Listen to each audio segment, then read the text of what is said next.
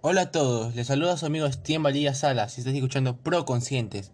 El día de hoy tocaremos un tema de suma importancia, estamos hablando de la contaminación del aire.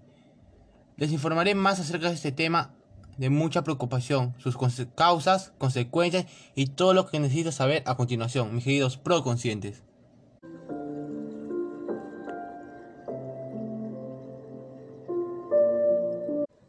Antes de hablar sobre la contaminación del aire, recordemos algunas características o propiedades del aire.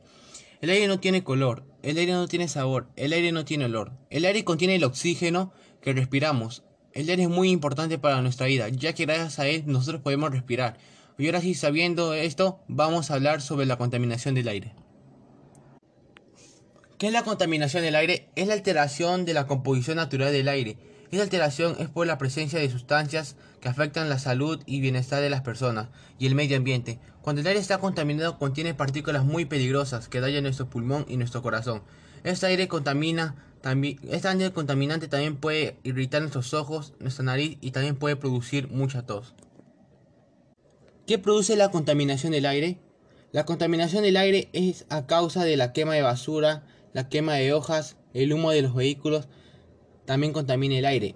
El humo de las fábricas es el principal agente que contamina el aire.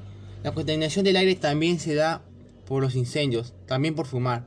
El humo que bota aquellas personas que fuman, el humo de los cigarros produce asma, cáncer y tumores. Otra forma de contaminar el aire es con el uso de aerosoles. Los aerosoles dañan la capa de ozono, que nos protegen de los rayos ultravioleta. ¿Sabías que cada año más de 6 millones de personas mueren prematuramente debido a la mala calidad del aire? La mitad de ellas debido a la contaminación externa. ¿Cómo podemos evitar la contaminación del aire? Esto lo sabrás a continuación.